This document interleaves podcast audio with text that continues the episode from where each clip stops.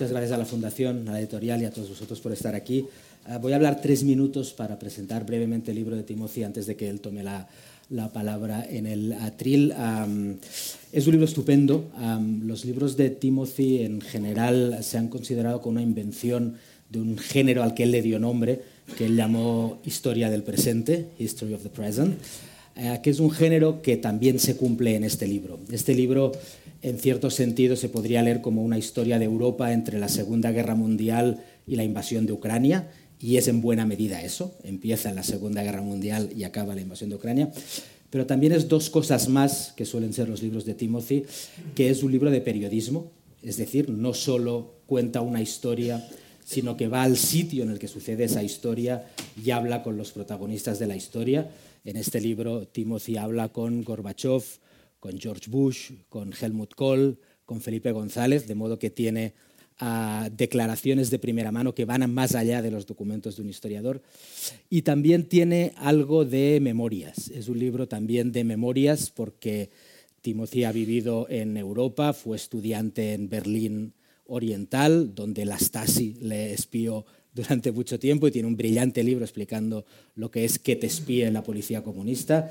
Ha recorrido toda Europa. Entonces es un libro en ese sentido triple, un libro de historia de Europa, un libro de periodismo en el que se recorre Europa y un libro de memorias personales de un británico uh, sobre Europa. So Timothy, if you want to talk to us for a minute, thank you very much. Muchísimas gracias.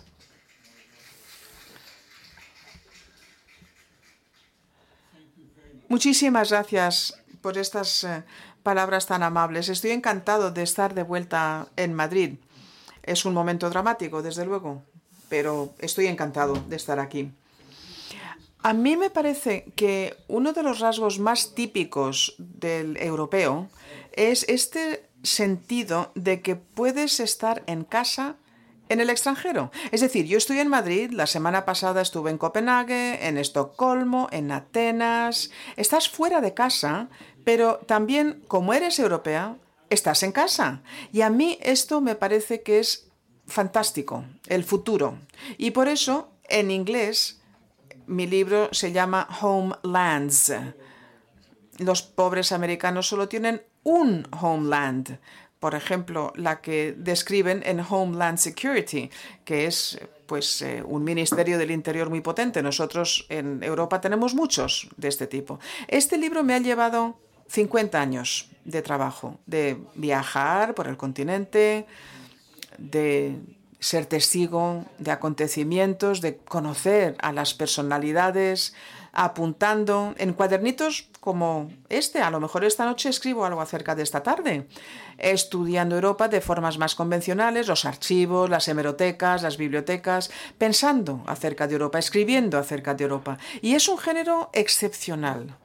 Historia, sí, pero ilustrada por los recuerdos y el reportaje, o sea que está lleno de estas historias, estas anécdotas que has comentado, pero esto sirve para ilustrar la historia. Así que, por ejemplo, yo estuve en Berlín el día después de la caída del muro.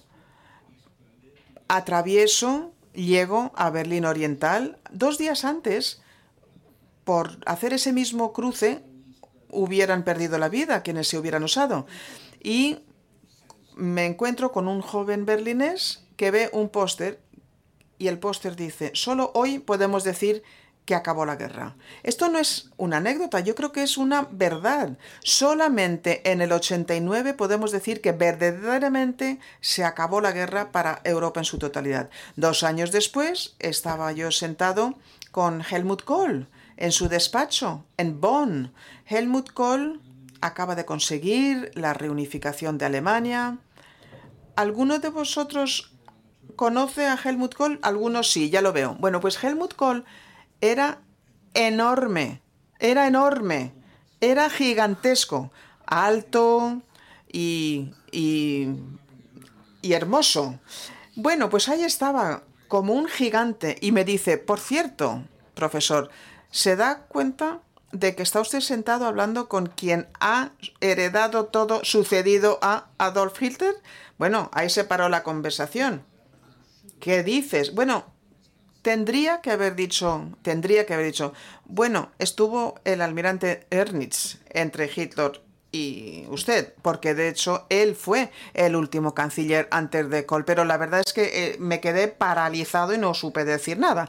Pero claro, Helmut Kohl lo decía y por una buena razón. Estaba apuntando algo importantísimo. Decía, yo soy consciente de la carga responsabilidad. Hitler quería que el techado de Europa fuera alemán, pero yo voy a dejar un techado europeo sobre Alemania. Pasan tres años y estoy en San Petersburgo bueno, camaradería, oeste, occidente, Rusia, pero hay un hombrecillo con aspecto desagradable.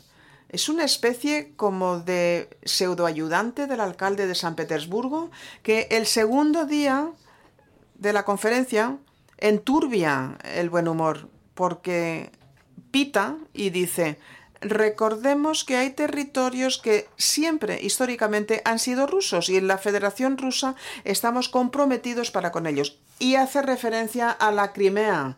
Hay 35 millones que viven fuera de Rusia y nosotros nos corresponde cuidarles. Estamos hablando del 94. ¿Qué os parece? Se llamaba Vladimir Putin este hombrecillo. No me digáis que esta ampliación de la OTAN, que arrancó cinco años después, es la causa de esta agresión. No. Es el instinto revanchista imperialista que ya borboteaba en el 94. Así que la historia es la historia de la historia de la historia. Es una historia de Europa y la libertad. Estos son los hilos conductores de mi trabajo de vida. Así que cuando empecé, como dices, viajaba por Europa, jovencísimo, en el 72, 73. La mayor parte de los europeos vivían en dictaduras. Esto va a sorprender mucho a muchos jóvenes europeos, pero recordemos, 289 millones de europeos vivían en democracia, 389 millones vivían en dictaduras. O sea, no toda Europa detrás del muro de Berlín. No, Grecia, Portugal y España también estaban ahí. España era una dictadura en ese momento. Y empezando con esa maravillosa finalización de las dictaduras en el sur de Europa, a la mitad de los 70, y así, a brochazos, pues vemos una curva en ascenso. Vemos como la libertad y la democracia pasan como un velo por encima de Europa. Europa y libertad, el 89, llegando a Europa Central, los Bálticos, el sudeste, Ucrania y, y sin precedentes una ampliación de la Unión Europea y Occidente geopolítico. Si es miembros en el 72, 27 llegado el 2007. OTAN, 15 miembros en el 72, 26 en el 2007. Por supuesto que no fue un periodo sin interrupciones, no. Cinco guerras en la antigua Yugoslavia, estuvo también las Torres Gemelas, pero bueno, es un ascenso. Es interesante recordar que el 11 de septiembre, el ataque a las Torres Gemelas, no parece que es el el momento más importante en Europa. Lo es en Medio Oriente y lo es en Estados Unidos, pero en Europa el año es el 2008. De manera simultánea se da la crisis global y, Putin se hace con dos grandes trozos de Georgia en el verano-otoño del 2008. Y ahí se desencadena una cascada de crisis durante 15 años la crisis financiera da lugar a la gran recesión que conocen bien los españoles. Luego Arbán empieza a amenazar la democracia en Hungría. O sea que ahora hay un Estado miembro de la Unión Europea que no es democracia. En el 2014 vemos que Putin hace lo que había amenazado con hacer. Va y agarra la Crimea. Y empieza, arranca esa guerra en Ucrania, porque los ucranianos siempre nos lo recuerdan. Esta guerra no empezó el año pasado, esta guerra empezó hace más de nueve años. En el 2015, la crisis de los refugiados, Brexit, Trump, el populismo, COVID y hasta el 24 de febrero del 22, que es el comienzo de la mayor guerra en Europa desde 1945, como acabas de mencionar. Así que sin precedentes. Vemos que el principio del libro y el final del libro son guerras en Ucrania.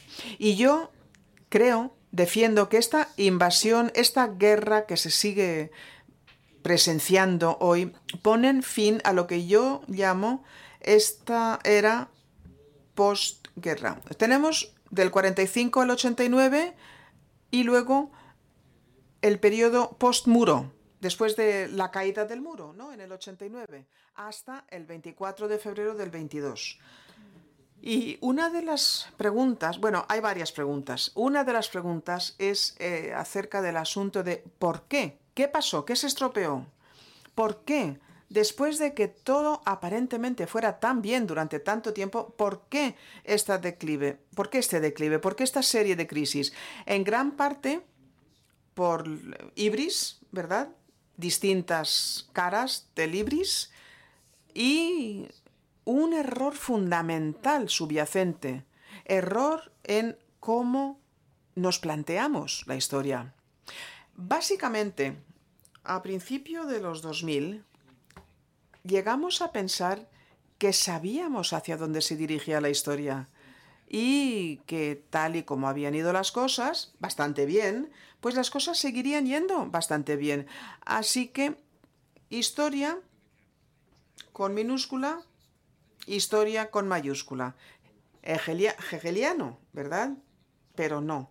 En la historia no hay nada ineludible, no hay nada inevitable. Y esto son buenas noticias también, porque si la continuación de esta curva ascendente no es inevitable, tampoco es la continuación de la curva negativa en la que nos encontramos ahora mismo. Siempre, siempre depende de nosotros. Y esto es a lo que voy en el libro también. Yo les digo a mis, a mis hermanos europeos, como inglés, a los jóvenes sobre todo, Dais por supuesto que Europa va a existir. Y yo tengo que decir a los jóvenes, ¿sabéis qué? Hemos construido la mejor Europa que jamás se haya conseguido. Insisto, la mejor. Bueno, si me veis un mejor ejemplo en la historia, si lo veis, pues contádmelo, por favor. Pero ahora, ahora está de verdad amenazada. Lo hemos visto en la antigua Yugoslavia, en Ucrania, en muchos países europeos, en Hungría, por ejemplo, pues muy rápidamente se puede socavar, todos los logros pueden venirse abajo. Así que nosotros tenemos que movilizarnos para defender esta Europa, esta Europa que hemos conseguido construir. Así que, muy brevemente, esta es la introducción, el prólogo al libro. Y así, ya sé que a ver, lo bueno de ser historiador es que cuando hablas como historiador, la gente siempre quiere preguntar acerca del futuro. Así que ya sé que os interesa muchísimo el futuro. Va a ser muy interesante hablar acerca del presente y del futuro con Ramón, pero sí que quería dar un poquito de información acerca de este libro antes de lanzarnos a la conversación, que sin duda va a ser interesantísima. Muchísimas gracias. Thank you, Timothy. Muchísimas gracias, Timothy.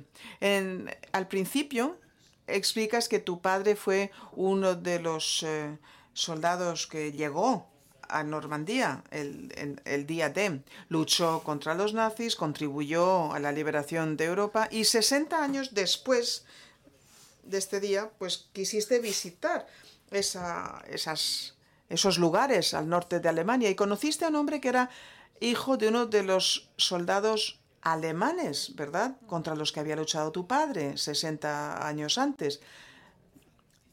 Tu padre hubiera podido matar al padre de este otro señor y al revés también. Pero os caísteis bien, tenéis más o menos la misma edad, paseasteis por el bosque, donde había habido muchas víctimas, pero más o menos pues os hicisteis amigos. Y luego dices, la identidad es algo que se nos concede, pero también es algo que nosotros tenemos que crear. No podemos elegir a nuestros padres, pero sí podemos elegir en quién nos convertimos. Estos europeos, hijos de dos soldados, optaron, eligieron ser amigos, hablar de forma amigable en el norte de Alemania. Y como bien señalas, la mayor parte de los europeos optaron por esta identidad. Esta va a ser nuestra identidad a futuro. Vamos a ser más o menos amigos, vamos a vamos a basar nuestra identidad en el liberalismo, en la democracia, en un cierto internacionalismo. ¿Tú crees que seguimos creyendo en esta identidad? En esa identidad en la que tan firmemente creíamos hace 20 años cuando España pasó a formar parte de la Unión Europea, cuando ya se firma el Tratado de Maastricht, cuando ya llegamos a esa plenitud, ¿seguimos creyendo en esta identidad? Pues mi respuesta es que yo sí, pero la respuesta más honrada sería, ¿y quién es ese nosotros? en esa frase, porque yo he visitado Ucrania cuatro veces desde el principio de la guerra y en Ucrania de cada dos palabras, una es Europa. Yo no he conocido a ningún europeo tan apasionado como los ucranianos ahora mismo. Aspiran, anhelan, desean llegar a ser miembros de la Unión Europea y creen de forma apasionada porque ven que Europa es su futuro y es el adalid de la seguridad y de la democracia. Y otro grupo de europeos muy apasionados son los británicos como yo, porque lo hemos perdido. Yo lo digo en el libro. Las dos manifestaciones pro Europa más imponentes que yo he visto en tiempos recientes han sido en Kiev y en Londres. La verdad es que no olvidaré jamás esa manifestación en contra de Brexit pidiendo un segundo referéndum.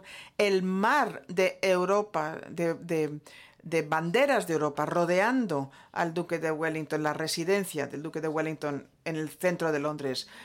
Bueno, las banderas I love EU, I love EU. Bueno, yo creo que es una realidad de la situación y creo además que podríamos decir que si vemos cómo se ha defendido el argumento pro Europa en distintos países europeos a lo largo de los últimos más o menos 70 años, pues siempre es la misma forma. Estábamos en un lugar desagradable, queremos estar en un lugar mejor, ese lugar mejor se llama Europa. Europa, pues eh, abundaban en Europa muchos lugares muy malos.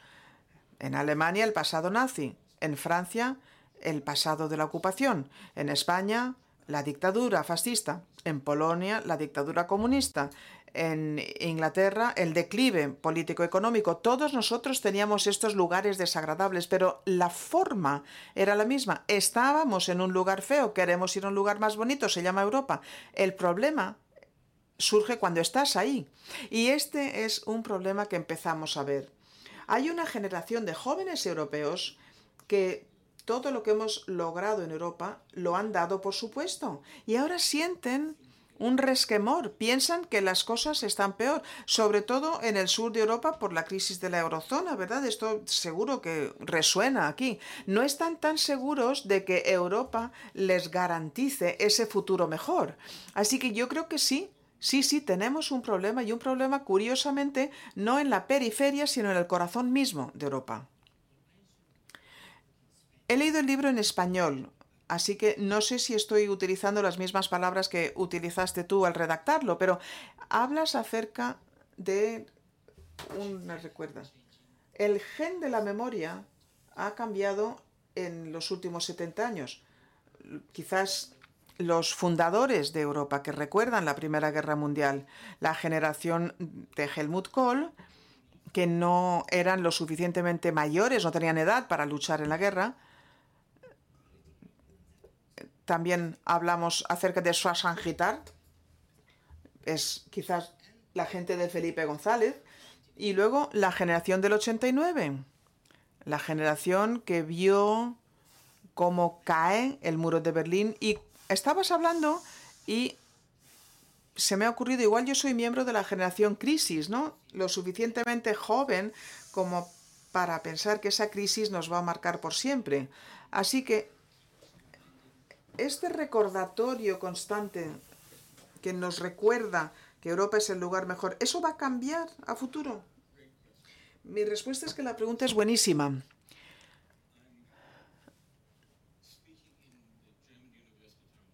Estaba en, en Göttingen y estaba explicando lo que acabas de resumir. Es decir, la Europa que tenemos la han creado básicamente cuatro generaciones que cambiaron, sus vidas cambiaron por las experiencias vividas en la juventud. Primero están los del 14, la experiencia de la Primera Guerra Mundial, Adenauer, etcétera, etcétera. Los del 39, la Segunda Guerra Mundial, los del 68 y los del 89. Aquellos que viven ese año, ese año de maravillas como jóvenes, ¿no? Y habrá algunos en esta, en esta sala. Bueno, estaba yo explicando esto y se levanta un alumno y dice, ¿y cree que habrá una generación de los del 22? Es una pregunta excelente. La guerra más importante en Europa desde el 45, esta sensación de que el proyecto está amenazado, amenazado desde dentro y desde fuera. Hablaremos de una generación de europeos algo más jóvenes, porque la del 89 pues es, eh, es del sur, ¿no? La del 2008 es unos pocos países que se ven muy profundamente, pero muy pocos países. Lo que necesitas es un, una generación paneuropea, son experiencias paneuropeas, abarcan todo el continente. A mí me encantaría pensar que así va a ser, me encantaría pensar que vamos a ver la generación del 22 que se moviliza en el continente, pero no sé lo que pensáis los demás que estáis en esta sala. La verdad es que tengo que reconocer que tengo dudas. En Ucrania sí, en los Bálticos también, en algunas partes de Europa Oriental, pero a medida que vas hacia oeste, para cuando llegas a Inglaterra, a Irlanda, a España, incluso Italia, pues no lo veo, no lo veo tanto. No veo que sea una experiencia tan formativa para esa generación. Así que parte de cómo yo entiendo debo de hacer las cosas como historiador, porque los historiadores tienen que hacer cosas para que las personas aprendan del pasado, sin tener que volver a inventar la rueda, es intentar generar esa conciencia para la generación de los del 22. Sí, y otra pregunta, algo que ha comentado antes. Ha, ha escrito acerca de la caída del muro de Berlín, y el impacto que ha tenido sobre muchas personas que habían vivido en un país totalitario, ¿no? Nazismo, comunismo, en un periodo de tiempo relativamente corto, ¿no? En algunos casos. En primer lugar, no sé si la gente de mi generación o más jóvenes, no sé si recuerdan lo que era el comunismo y cuán horrible era, pero es que tampoco sé si se van a creer algo que tu generación y la mía hicimos conjuntamente en los años 90 pensar en el fin de la historia, ¿no? Pensamos que habían ganado los buenos, pensábamos que el capitalismo ha, ha ganado, no tiene rival, el liberalismo. Nos puede gustar o no el término fin de la historia, pero había un cierto optimismo y quizás pecamos de soberbios. Y dices que pensaste que pensábamos que la libertad era un tipo de capitalismo, un modelo económico concreto y probablemente no era así. ¿Qué pensarías? ¿Qué dirías? Bueno, vamos a ver, hablemos de la caída del muro de Berlín, porque eso supone un desafío a la forma en la que hacemos que entienda la gente el entusiasmo de estos acontecimientos, a la gente que ni siquiera había nacido en ese momento. Por lo tanto, yo lo digo contando historias humanas. Cuento la historia de mi amigo, mis amigos eh, de Alemania Oriental más queridos. El hijo se, el hijo huyó de Hungría a Austria en verano de 1989 y pensó que no volvería a ver a su familia durante muchísimos años. Pero hay una estación de tren en Berlín, y por la peculiaridad de que la ciudad estaba dividida, el S-Bahn se llama, el tranvía pues eh, pasa por Berlín Este y por lo tanto hizo una cita con su hermana y su hermano y estaba en el andén arriba en eh, este tren de Alemania Occidental, pero ellos estaban en la calle de abajo, que era de Alemania Oriental, y se gritaban entre sí, hola, ¿qué estás? ¿Qué está? ¿Cómo estás? ¿Qué tal? ¿Cómo te va? O sea, es una escena desgarradora. Y pensaron que nunca se iban a volver a ver en muchos años. Y luego sucedió este milagro. Cayó el muro de Berlín. Y el, y el padre de estos chicos, que es amigo mío, pues en una de las primeras olas de gente que cruzó el muro que se acababa de desmoronar, cruza con su hija y con un amigo. Y cruzan, nada, media hora. Pasan al otro lado porque habían dejado sus hijos en casa durmiendo. Y se giran para volver y el amigo de su hija dice, Werner, detén el coche, por favor y Werner detuvo el coche, ella abrió la puerta y solamente puso un pie en el suelo.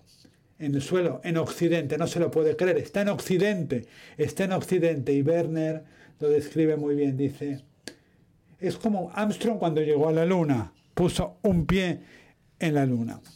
Por tanto, contar una historia como esta pues puedes intentar hacer que la gente entienda cómo fue aquello. Ahora, para contestar tu pregunta ya más concretamente, nosotros sabíamos que era un milagro, sabíamos que era como caminar sobre la luna. Y según fue pasando el tiempo, y por cierto, yo no creo que, que cometimos ese error en los 90, el error se cometió más tarde, pero poco a poco empezamos a pensar que esto era algo inevitable el filósofo francés Bergson habla de las ilusiones del determinismo retrospectivo, la casi tentación irresistible de pensar que lo que sucedió realmente no había sucedido. Pero esto fue realmente un, golpe de suerte, lo que Maquiavelo llama fortuna, pero llegamos a verlo como algo inevitable. A principios de los años 2000, más que en los años 90, se vio como algo inevitable. Y a mi amigo Fujiyama esto pues eh, le cuesta muchísimo. ¿eh? No es el final de la historia, le decimos, pero bueno, yo me refiero a historia con mayúsculas y no con minúscula, pero sí empezamos a cometer, eh, cometer ese error a principios de los años 2000 y, y nos convencimos de que la historia iba, digamos, era nuestra aliada y ahí es cuando las cosas se empezaron a agriar. Sí, evidentemente. Timothy dice que los intelectuales marxistas habían pensado cómo convertir la sociedad capitalista en comunista durante muchos años y tenían una idea de cómo hacerlo, pero no tenían idea de cómo convertir una sociedad comunista en una sociedad capitalista. Y el chiste dice algo así como que sabíamos cómo convertir un acuario una sopa de pescado, pero no viceversa. A ver, no es tan radical como lo era entonces, pero nuestra sociedad está cambiando, creo yo. ¿Tú qué piensas? Nuestras sociedades liberales, nuestras democracias liberales, están cambiando y se están convirtiendo en otra cosa. Desde luego, no es un cambio tan radical como en ese entonces, pero estamos convirtiéndonos en otra cosa. Bueno, creo que todavía somos acuarios, no somos sopa de pescado acuarios de distintos tipos, ¿no? Pero el problema es que si somos acuarios y somos acuarios con somos acuarios con unos peces muy tristes, por lo tanto, una de, las cosas que digo en el libro eh, es hablo de la autocrítica liberal. Eh, hablamos de esta esta inversión, esta, esta, esto que ha pasado, que hemos ido hacia atrás, y me pregunto en qué nos equivocamos. Y uno de los errores, y lo digo como europeo, europeísta, ¿no? liberal, liberal, es que dedicamos muchísimo tiempo a la otra mitad del mundo y hicimos bien en hacerlo, pero descuidamos la otra mitad de nuestras propias sociedades. Y no, no era simplemente una cuestión de las desigualdades o la desigualdad de ingresos y, y de, y de, y de y de bienes y de posesiones materiales, sino también lo que yo llamo la desigualdad de atención y de perspectiva. Mucha gente en nuestras sociedades pensaba que no se la estaba tomando en serio, que no se la estaba tomando en cuenta, que se la estaba ninguneando, que no eran tenidas en cuenta por las élites cosmopolitas. Hay una frase que habla sobre la redistribución del respeto. ¿Eh? La redistribución no del dinero, sino del respeto. Y luego vinieron los populistas y pues eh, se hicieron con todo este electorado. Por lo tanto, uno de los más grandes retos para nosotros, los europeos, ¿no? de, de centro, de izquierdas, de derechas, es cómo volver a conquistar esa otra mitad de nuestra sociedad, que todavía sufre esta tentación de votar por los populismos. Como sabe, y no voy a preguntarle esto directamente porque en España pues estamos viendo un modelo muy muy peculiar, un, un momento muy peculiar pero en España, pues e, en el último siglo, diría yo, se, ha pensado que Europa era la una solución para la mayor parte de problemas eh, españoles, ¿no? Durante la dictadura se pensaba que Europa iba a resolver la mayor parte de los problemas. Y, y, de hecho lo ha hecho, ¿no? Lo ha hecho. Ha sido así. Ahora España es un país totalmente europeo y pues eh, y realmente sucedieron cosas muy nuevas en la historia española. Y mi generación esto yo creo que ya lo ha dado por hecho, ¿no? Eh, ya éramos europeos, vivíamos en una democracia liberal y ya un poco lo dábamos por hecho. Pero quiero, no te voy a no le voy a preguntar sobre la situación española actual, pero lo que sí quiero decirles es que la situación de España, ambos, ambos lados del debate político todavía piensan que Europa es la solución mucha gente de derechas lo piensa. Eh, pues si el gobierno se equivoca, pues Europa lo va a arreglar. Y la otra parte del espectro dice, Europa va a reconocer que estamos haciendo lo correcto. No, le voy a preguntar sobre el caso concreto de la política española, porque es un tema muy difícil, pero ¿qué piensa usted cuando un español o cuando el debate español, el debate español piensa que Europa es parte de la solución. ¿Qué piensa? ¿Qué piensa usted de esto? Bueno, en primer lugar, como he dicho en mis comentarios iniciales, España es un ejemplo clásico de cómo Europa, la libertad y la democracia han marchado juntas. Así es como yo concibo la historia española. Eh, España es un ejemplo muy bueno de eso. Por lo tanto, me preocuparía si eso se pusiera en tela de juicio, ¿verdad? Ahora quiero hacer dos comentarios. En primer lugar, la Unión Europea bueno, tiene un poder normativo tremendo cuando los países se quieren incorporar a la Unión Europea. Pero una vez que los países ya están dentro del club, ya parece que pueden hacer un poco lo que quieren y el poder normativo se debilita un poco, ¿no? Y yo creo que eso es eh, cada vez más manifiesto, ¿verdad? Y pues es un problema importante de la Unión Europea. No voy a hablar en concreto del caso de España, pero me gustaría hablar de un ejemplo muy extremo, que es el ejemplo de Hungría. Otro error que yo eh, y mis amigos hemos cometido es creer que los países como Hungría y Polonia eran democracias consolidadas y que la democracia pues se consolidaría ¿no? con, su, con su adhesión a la Unión Europea. Y luego, pues eh, resultó ser que Víctor Orbán pues pudo destruir la democracia húngara, pero valiéndose de los propios fondos procedentes de Europa. Por lo tanto, dando un paso atrás ¿no? del caso español, yo creo que el problema es estructural. ¿no? La Unión Europea va a necesitar abordar este problema si quiere que la ampliación sea un éxito. Porque la perspectiva cuál es? La perspectiva es ahora acoger a una serie de países que podrían tener tendencias autoritarias. Y el segundo comentario que me gustaría formular es que me parece que siempre ha sido un error de alguna forma subcontratar el Estado de Derecho. a Europa, ¿verdad? Pensar que Europa lo va a hacer por nosotros, porque siempre depende de nosotros el defender la democracia. No podemos pensar que a un agente externo como Europa va a hacer nuestro trabajo. Una última pregunta antes de abrir un turno de preguntas con el público. Usted al principio del libro se pregunta algo que todos nos hemos preguntado. ¿De qué hablamos cuando hablamos de Europa?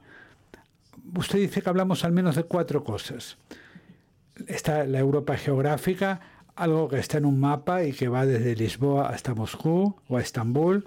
Luego está, está la historia, que básicamente vinculamos con Europa occidental más que con Europa oriental. Luego también la cultura y los valores, que empieza todo con el Imperio Romano, la Iglesia, eh, la Ilustración y el liberalismo. Y luego lo que llamamos las instituciones europeas, que es algo relativamente nuevo. Y hay algo que usted dice en el libro, y dice que sea lo que sea Europa, su idioma es una traducción. O sea, nos, permanentemente nos estamos traduciendo los unos a los otros y esto es algo que yo utilizo alguna vez, ¿no? Porque estemos donde estemos siempre necesitamos traducción, pero aún así nos sentimos en casa en el extranjero. Yo estuve en Italia hace un mes y me sentí en casa y espero que usted se sienta en casa en Madrid. Y en el libro usted no menciona esto literalmente, pero pues eh, quizás usted describa una historia de amor, ¿no? Que tiene usted con Europa. En España tenemos una historia de amor con Europa. Entonces, eh, todos estos aspectos, ¿no? El aspecto geográfico, histórico, lingüístico, pero ¿cuál es su relación con Europa después de estos 50 años en los que ha viajado tanto y ha escrito tanto, bueno, yo sigo siendo un europeo apasionado, un europeo británico. Y existen, ¿eh? existimos, existimos los europeos o los europeístas británicos y además estamos intentando regresar. Pero Europa es mi vida, yo soy un europeísta apasionado. Pero si me permite comentar ah, sobre algo que usted ha dicho, este no es un libro solamente sobre la Unión Europea, es un libro acerca de la Europa real, que, que incorpora 50 países distintos, con sus gastronomías, con sus formas de ser, con sus formas de vivir, que tienen además muchas cosas en común a pesar de la diversidad. Pero la clave para el futuro de Europa es encontrar un equilibrio correcto entre la unidad y la diversidad. Por lo tanto, durante dos mil años los europeos hemos tenido esta relación amor-odio con Roma. Por un lado, desde el final del Imperio Romano, hemos intentado recrear el Imperio Romano. Ya en el siglo VI, Teodorico, uno de los líderes bárbaros, intentó hacerlo. Suleimán, eh, Napoleón, o sea, un montón de personajes. Y por otro lado hemos estado intentando escapar del eh, imperio romano, es, escapar de Roma. Siempre que la cosa se... Siempre que hay demasiada unidad, los países les da miedo y quieren romper esa unidad. Por lo tanto, lo que se desprende de esto es que la clave para asegurar el futuro de Europa, especialmente según vamos ampliando la Unión Europea, es no intentar ir a toda pastilla intentando pues crear los Estados Unidos de Europa. Hay que encontrar ese equilibrio tan delicado entre unidad y diversidad, entre Roma y no Roma. Y esa para mí es la clave para la Unión Europea y, lo que, y, la clave para mantener viva a la Unión Europea en los próximos 50 años. ¿Deberíamos entonces ampliar la Unión Europea? Yo creo que la ampliación es la historia de éxito más grande de la Unión Europea. Si no, España no sería parte de la Unión Europea, evidentemente.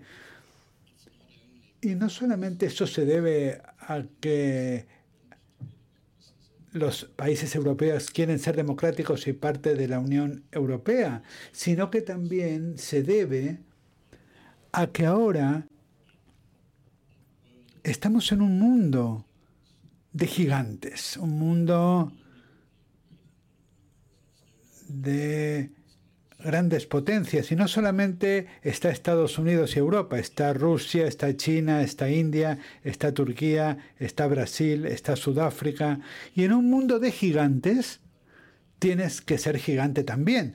Por lo tanto, esa ampliación yo creo que si se hace bien también potenciaremos nuestro poder, especialmente si el si Trump gana las elecciones en Estados Unidos que es muy posible.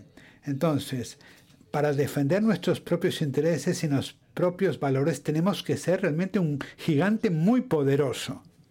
Timothy tiene un compromiso a las 8, con lo cual tenemos que terminar.